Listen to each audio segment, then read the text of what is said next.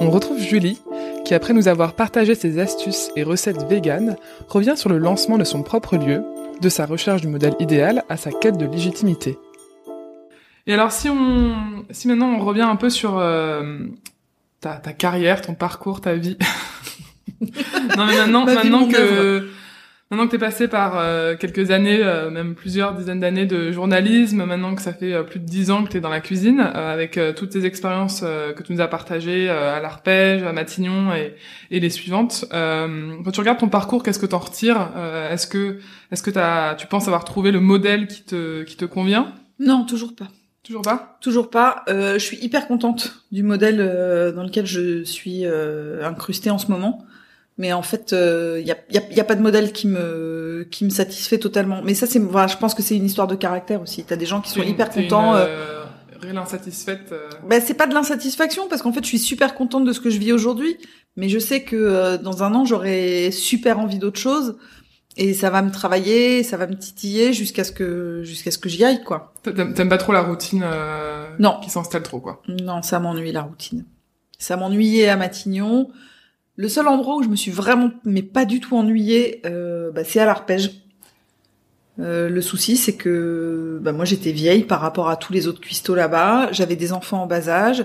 je bossais vraiment trop, trop, trop, euh, et pour pas assez d'argent. Euh, en fait, c'était pas possible. Je pense que si j'avais commencé à 23, 24 ans, euh, comme comme la plupart des, des cuistots, bah, c'est pas la même chose en fait. Sans, en, je veux dire, euh, à cet âge-là, euh, en n'ayant pas de charge de famille, euh, de trucs comme ça, je suis sûre que j'aurais progressé dans ce milieu-là. Et peut-être que j'en serais pas là aujourd'hui d'ailleurs. L'arpège n'était pas euh, trop redondant et trop routinier? Ben c'est le chef, qui à mon avis déteste la routine lui aussi. D'accord. Enfin bon, il m'a jamais dit clairement ça, mais euh, tous les jours fois, bah, c'est-à-dire que t'as une trame ça reste un trois étoiles, donc il faut que les gens retrouvent tous les jours le, truc pour lequel ils viennent euh, et pour lequel ils payent euh, quand même assez cher. Mais euh, mais sur cette trame, en fait, il, il, a, bah, je te dis, cette espèce de de philosophie de dire, voilà, c'est la nature qui décide. Donc si demain il y a du céleri rave, ben on va faire du céleri rave. Si dans, dans trois semaines il y a plus que de l'asperge, eh ben on va faire de l'asperge à tous les étages. J'exagère un petit peu. Non, mais quelque part d'avoir presque une contrainte euh, de la nature, ça. te pousse à être plus créatif. Quoi. Exactement. Mais de toute façon, la contrainte, ça pousse à la créativité. Mm. Dès que t'as dès que t'as un cadre dont tu ne peux pas sortir, il faut que tu trouves une manière de l'enjoliver, de faire en sorte qu'il soit pas trop chiant ce cadre. Et, et lui, il a trouvé il a trouvé ce truc qui personnellement, enfin, me, me, me botte à mort. Mais moi, j'étais j'étais super bien là-bas. Et puis il y a ce truc. Euh, bah je sais pas, j'imagine que c'est propre à beaucoup de restaurants un petit peu de ce type-là qui sont euh, très exigeants, où il y a des services un peu intenses, où euh, où il y a beaucoup de monde et où il faut que ça aille vite. Euh, t'as une, euh, t'as des, t'as, t'as des poussées d'adrénaline quoi. Enfin, tu vois, ça te, ça te monte quand tu sors de là, t'es hyper content. T'as, t'as vraiment fait quelque chose de super satisfaisant quoi. Hmm. Et toi, est-ce que c'est un modèle là, le fait de voilà de, travailler des contraintes de euh, de, de, saison, de, de produits locaux, etc. que tu te réappliques euh, au Café Klein? Ouais. du coup, tu de manière beaucoup plus cool, de pas être dans la routine, quoi? Ouais. Ouais. Ouais, ouais, de manière beaucoup plus cool, mais voilà, à mon échelle, euh, sachant que je suis toute seule en cuisine, voire voire deux de temps en temps, euh, ouais, carrément. Et malgré ça, tu penses que t'es pas euh, complètement satisfaite du modèle dans lequel t'es aujourd'hui et que dans un an ça bougera? C'est pas impossible. Disons que en fait, le l'autre l'autre sujet, c'est que euh, être tout le temps en cuisine, euh, tu finis par t'y ratatiner. Et, et c'est bien d'aller se nourrir des expériences euh, euh des autres, d'aller. mais enfin, tu vois, ça peut être une expo, ça peut être ça peut être un film. Il euh, y, a, y, a, y, a, plein de choses moi qui m'inspirent personnellement. Je suis pas juste inspirée par la cuisine et et, euh, et par euh, et par le, le, feu du service quoi. C'est chouette, c'est super. Mais euh, mais je veux parler avec des gens, je veux euh, je veux voir des je veux voir des expos, je veux lire des livres, je veux voyager, je veux je veux vivre des expériences.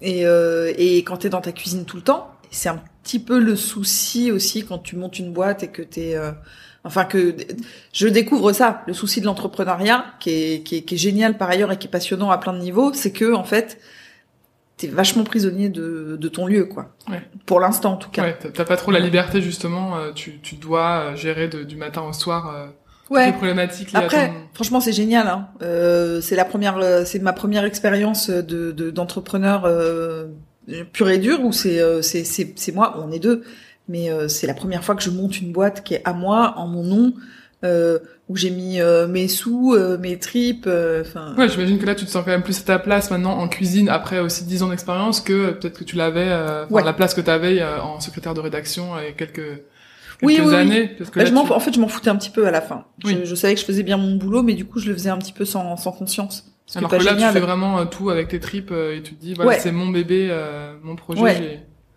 Non mais j'en suis, euh, enfin je suis, je suis même, je suis limite euh, geek, mais enfin je pense que c'est normal. je- Enfin je vois pas comment on peut monter un truc comme ça et pas l'être, mais euh, Oui, il y a pas trop de jours off, j'imagine, dans ta. dans ta Ah, semaine.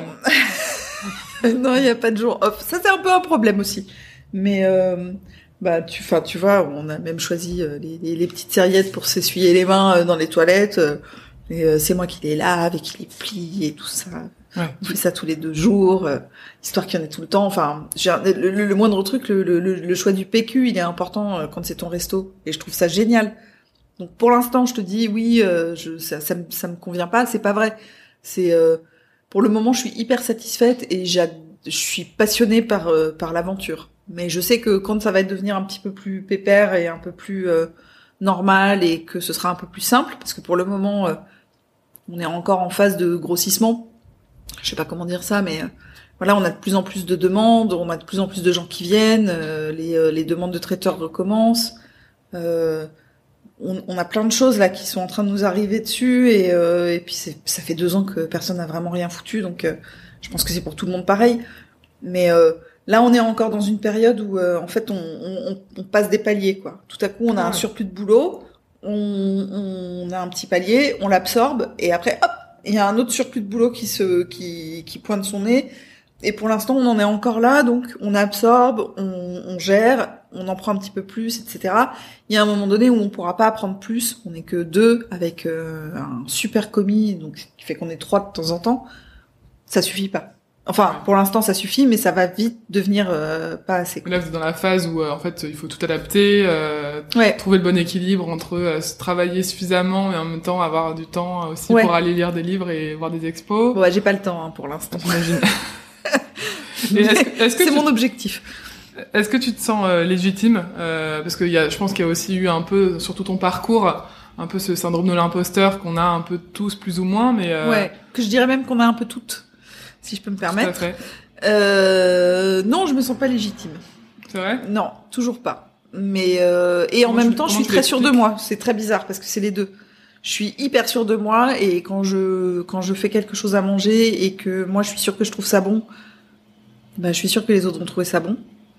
Euh, parfois je fais des trucs clivants. Hein. Enfin, je sais pas, tout le monde aime pas forcément le céleri rave. Moi j'adore ça, donc j'ai décidé que euh, j'en ferais bouffer même à ceux qui n'aiment pas ça et qu'ils aimeraient. Donc d'une manière, je je- j'ai cette euh, cette assurance Euh, et en même temps, euh, non, je suis pas sûre de moi. Euh, tu vois, quand tu- quand quand euh, on me demande de donner un, un cours de cuisine ou des trucs comme ça, parce que ça m'arrive qu'on me demande de donner des cours en ligne. En fait, j'ai toujours l'impression que euh, que j'invente l'eau tiède, quoi. Hmm. Donc euh, que ben non, mais les gens ils sont déjà au courant. Ouais, c'est un peu chiant. C'est pas ah bah non, mais tout le monde sait déjà faire ça.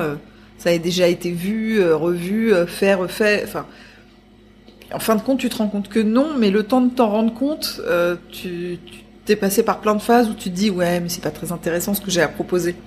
Ouais. C'est, Et ça, c'est quelque chose sur lequel tu travailles ou c'est difficile de justement euh, j'ai pas le temps de travailler dessus, mais en fait ça se fait un petit peu au fil du temps. Quoi. Enfin voilà, au fil des jours, tu ouais. tu bosses dessus, euh, que tu le veuilles ou non, de toute façon tu bosses dessus. Et puis j'ai pas le choix. Que que je trouve que c'est pas très intéressant ce que j'ai à raconter ou que ce soit intéressant, finalement il y a quand même des gens qui te demandent et puis t'es obligé de trouver. Mais tu vois, mais même quand je fais un devis, euh, j'ai toujours l'impression que ce que je propose, euh, enfin n'importe qui pourrait le faire, quoi. C'est pas. Ouais, alors en fait pas du tout. Bah je sais pas. Ah non, non, je- ouvrir un café, proposer des recettes euh, différentes tous les jours. L'histoire ne s'arrête pas là. Pour découvrir la suite de cette mini-série, et si ce n'est pas déjà fait, pensez à vous abonner au podcast. Et si vous voulez connaître les routines et astuces de Julie, chef de cuisine et chef d'entreprise, rendez-vous au septième épisode.